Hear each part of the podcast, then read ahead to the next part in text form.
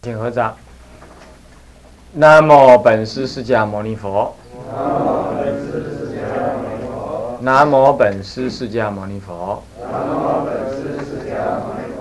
南无本师释迦牟尼佛。无上甚深微妙法。无上甚深微妙法。百千万劫难遭遇。百千万劫难遭遇。我今见闻得受持。我今见闻得受持。愿解如来真实义。愿解如来真实义。各位比丘、各位沙弥、各位敬人、各位电视机前面的同学，大家好。好，先放着。好，我们现在上天台入门啊，第三集啊，第三卷。我们呢啊。上到了慧智大师的思想呢，啊，讲到的他关于如来藏的思想，提到这部分，啊，那么大体上也就这样就可以了，啊，那么接着呢，我们就是几世啊，几世，那么几世呢是什么呢？啊，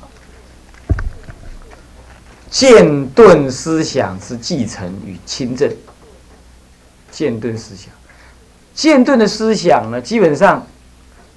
呃，是在这个南北朝以前呢，东晋东晋时代呢，道生大师呢顿悟思想产生了。后来《涅盘经》传入之后呢，发现啊，对顿悟思想有经典里头是有的，不然呢，道生大师是被贬到南方来的。好，我们说深公说法，顽石点点头，对不对？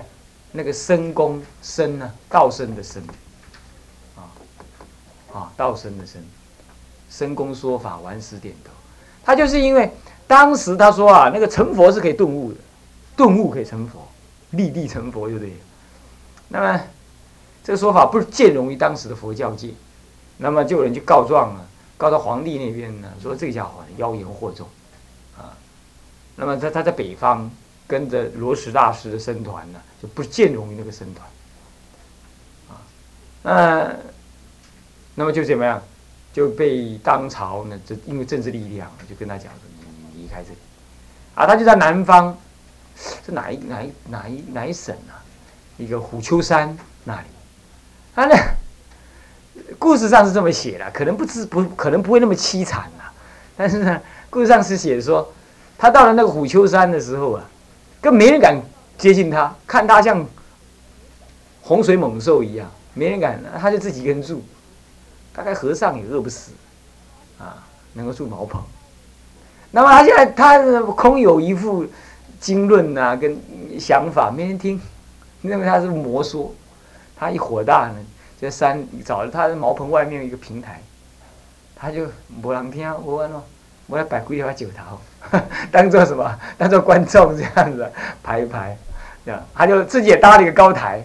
就开始哇，指天画地，就开始讲关于什么顿悟成佛的道理。讲到激烈的地方，他说：“你们听，这样对不对啊？”然后那石头就对对对，那石头跟着点头。那么这个传承佳话呢，就后来就说：“深公说法是顽石也点头，是这么样来的。”中国有很多成语都是从佛教里传出去的。那么他是讲顿悟法门，后来南方，后来北方传入了。北本涅盘经一传，哇！大家一看，哇，我要有顿悟成佛这回事。哎呀，人家才怀念起那个后来被贬贬走的那个深宫，这样。然后这个时候深宫可乐了，他在南方，我早就甲恁讲的，在顿悟成佛，你都唔信，我给他贬到这里来啊！啊，那么这这是最有名，他深宫说，深宫是鸠摩罗什大师门下四圣之一呢，你要知道。四圣呢，最杰出的四个学生之一，呃，但是这样还是不见容于思想界。所以说，那个那个我们说先知先觉的人呢，有时候是孤独的，没办法，对他那那人家你那个看法太奇怪，或太先进，人家不接受。啊，有时候是这样啊。那么不管了，反正就是顿顿顿教思想。那么剑法呢，当时是比较流传的，就是认为成佛是见悟的。渐修渐悟，那么顿悟的话，他认为说，或者是可以渐修，但是呢，顿悟佛性是刹那顿悟，可以立地成佛啊，他是认知成这样。所以这顿悟是渐顿的思想就这样分别了。那么这个思想渐法跟顿法，其实在经典里头就就有这么分别啊。某些教理的话，他就告诉你你在渐悟、渐修、渐修渐悟；但某些教理，他直接就告诉你顿悟、顿修。哎，他是这样子。你比如像禅宗好了，禅宗没有那个开悟一半的。我们一般考试有那个什么九十分、八十、七十乃至六十五十，是吧？禅宗没这样。禅宗一接小餐的时候，禅师一问佛祖西来意，或者问或者拿个杯子喝一喝，然后看你有什么意见，糟糕答不上来，答不上来就零分，他一棒就打下去。没有说哎，你这样悟一半，我打一半就好，没有。那悟了悟了就没事了，是不是？悟了就没事，就一百分。所以悟与不悟就是零分跟一百分的分别，这就是顿悟法门。它是顿悟法门，它没有那个，它没有那个懂一半或者悟一半。可是如来禅系统的修法就属于天台中的修法，它是借教参禅，它教你慢慢熏，慢慢熏，你会慢慢懂，慢慢懂，慢慢懂，对不对？虽然不叫悟，起码你慢慢懂了嘛，是吧？那慢慢懂之后，你慢慢修，呃，悟还是什么刹那悟。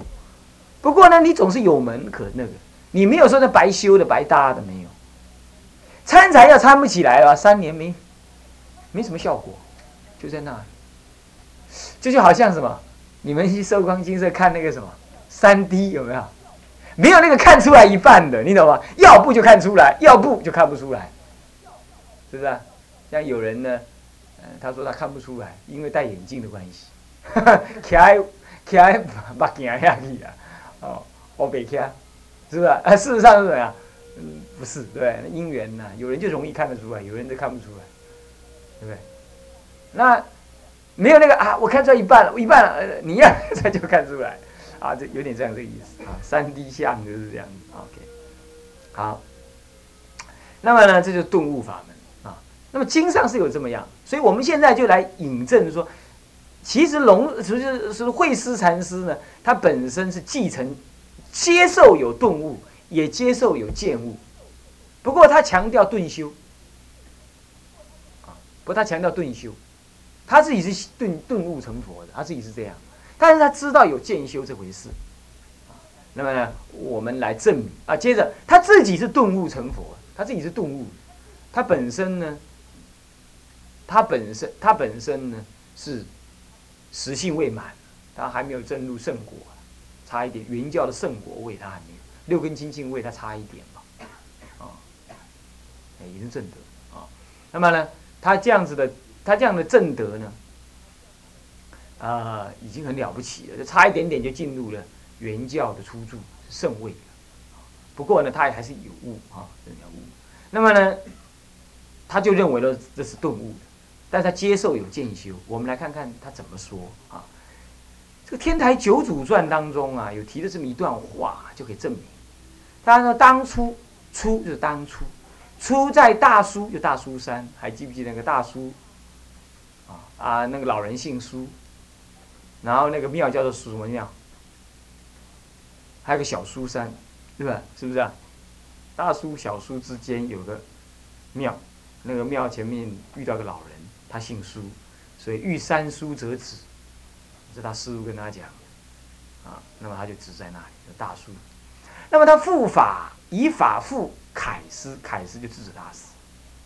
后常代讲般若，还不是偶尔一次，是常常代他讲过般若，尤其是讲哪一部般若，讲那个金字般若，就是他用金去去造的那个般若，般若经。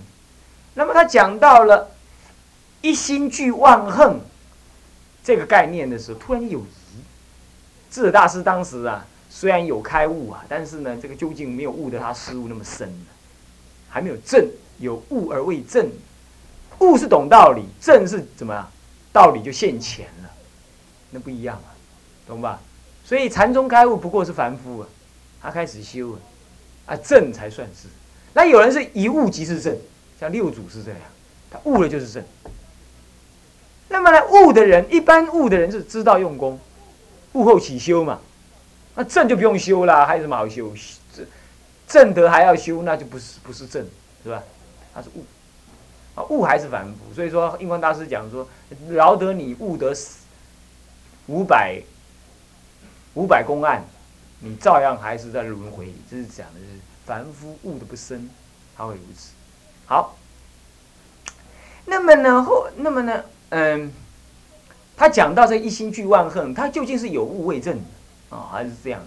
那么，那么那个时候，他还是有疑，或者是说他还是有证，不过没有证这么深。一心怎么会具万恨？怪，这性具如此，这万恨具足，这个怪，大家怀疑。那么好，这个慧思大师就回答他，他说：“如汝之疑，乃大品次第义耳。这次第义就是渐修法门啊。如汝所疑，你怀疑一心不能不能够具万恨，是因为呢？”大品般若经上面确实是讲什么？讲次第修法。换句话说，他现在讲的这部经可能不是大品经，大品般若可能是哪一部哪一部般若啊？光赞般若还是还是什么般若？那么，那么呢？大品次第为是法华圆顿直也。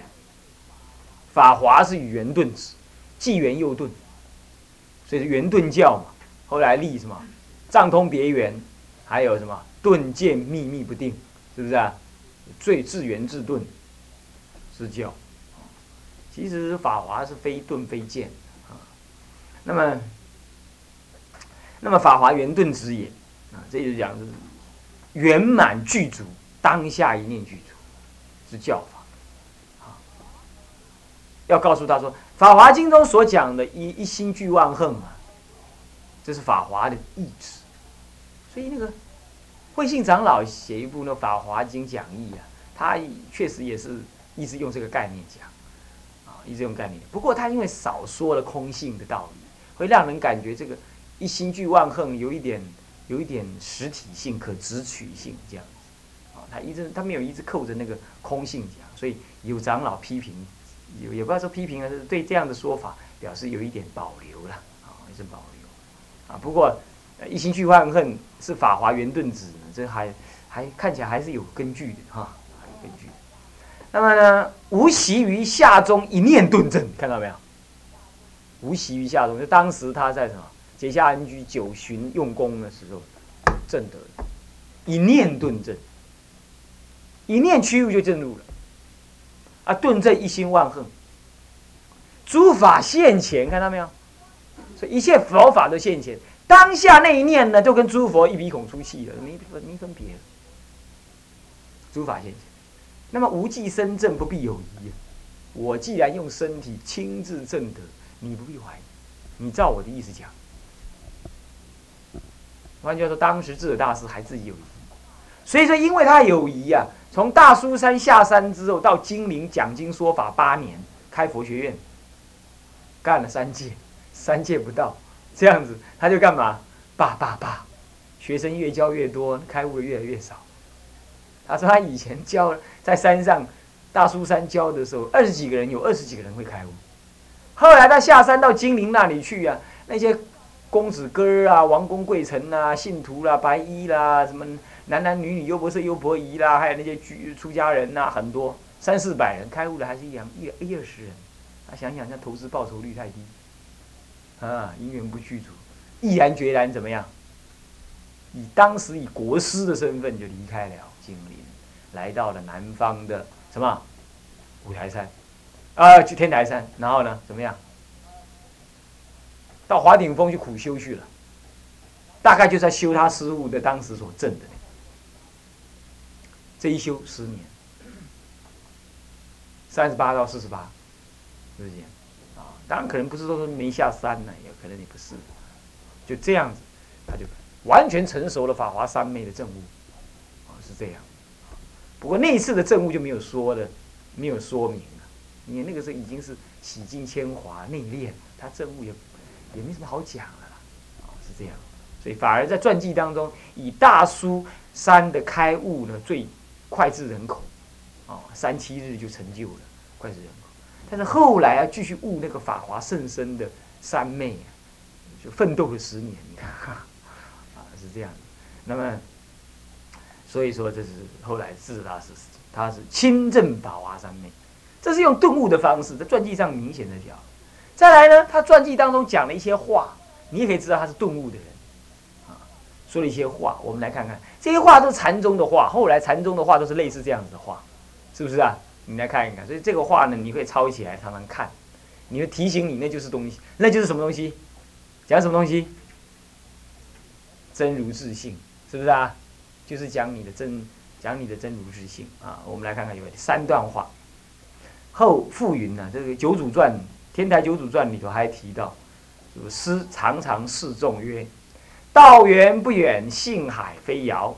但向己求，莫从他觅。觅即不得，得亦非真。”这个显明老法师啊，显公啊，显公常常在那个录音带儿讲经的时候引这段话：“道源不远，性海非遥。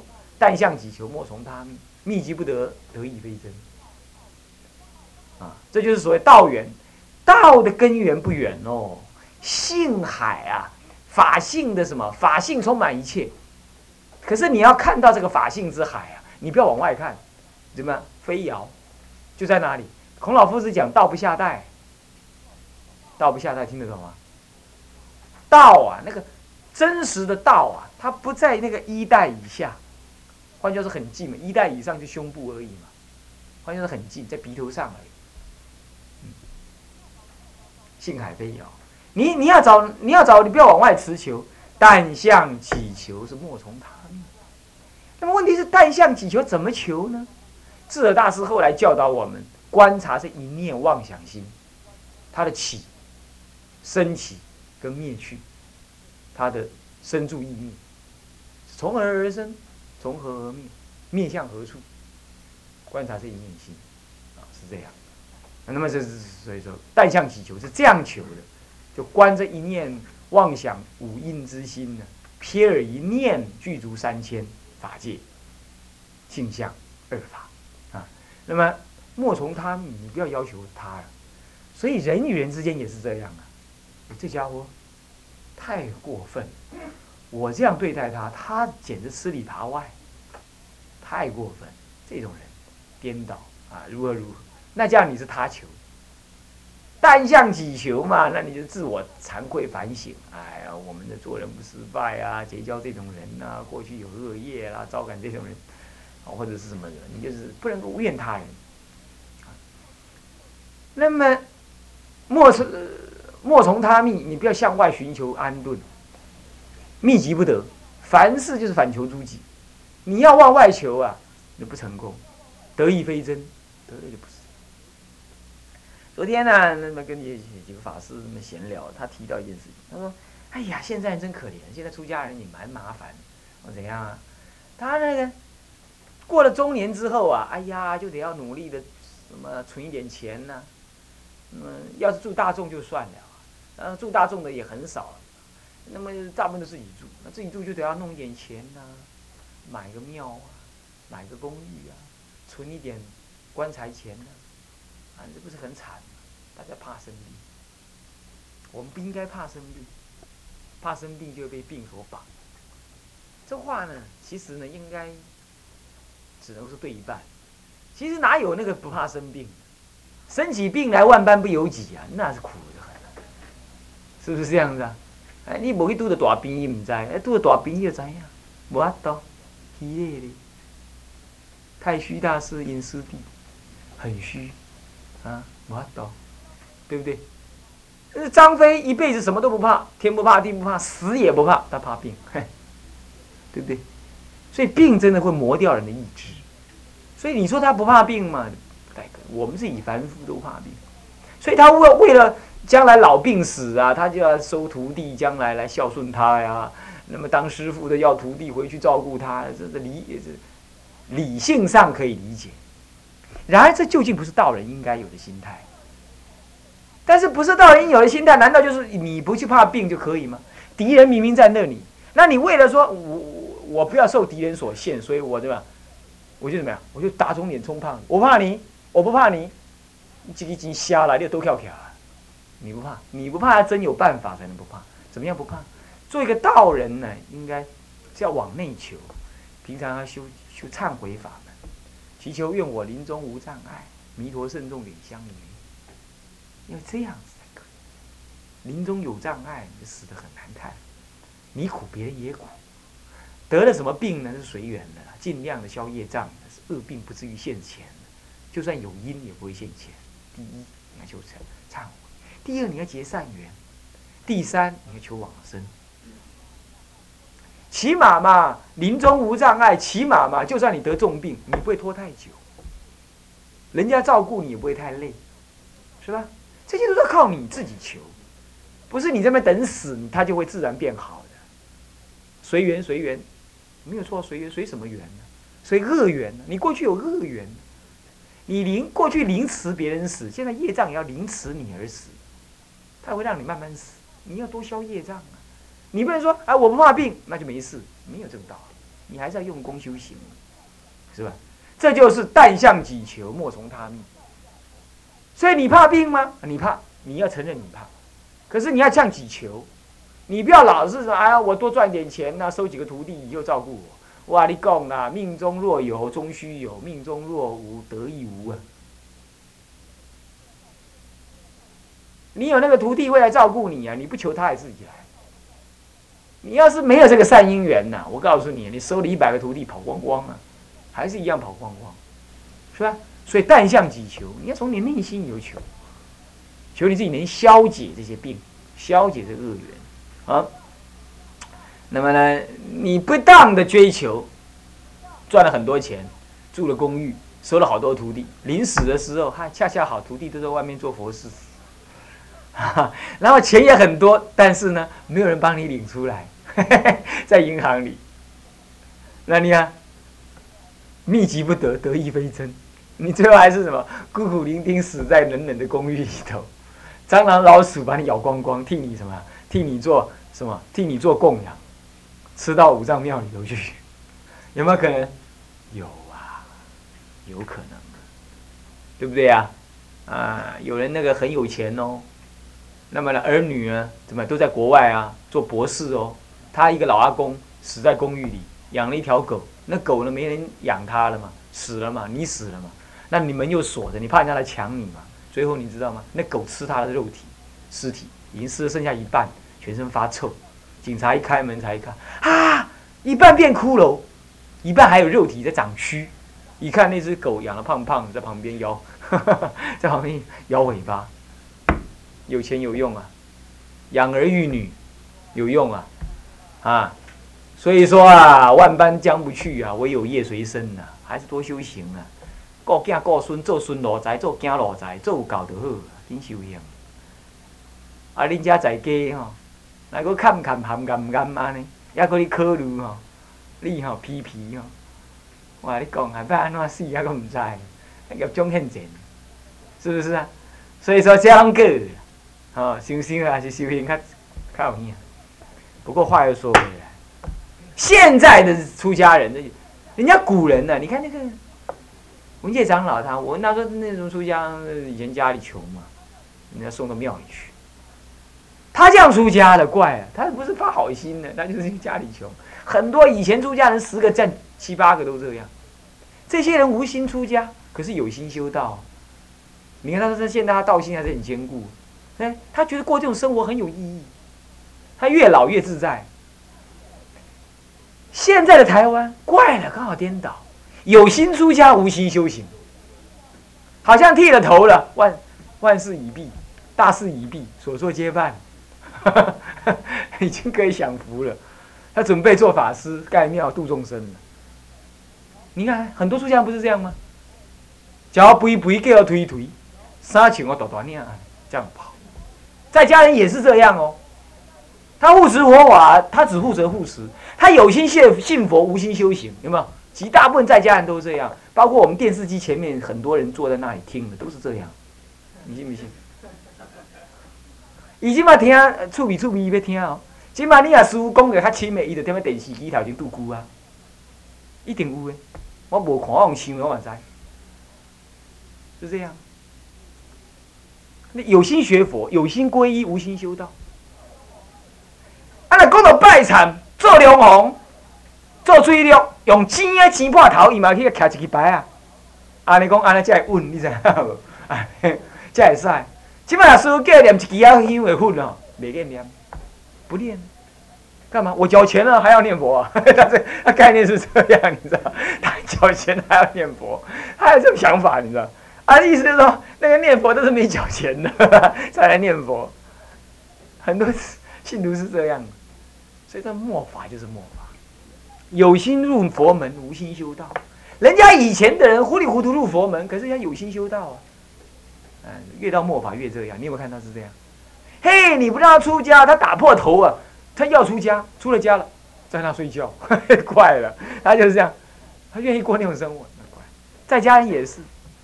嗯，拼死拼活去学佛，呃，去参参加皈依啊，拜拜忏啊，他不修行，是这样，就是不像己求，但从他密，都是密心外之法。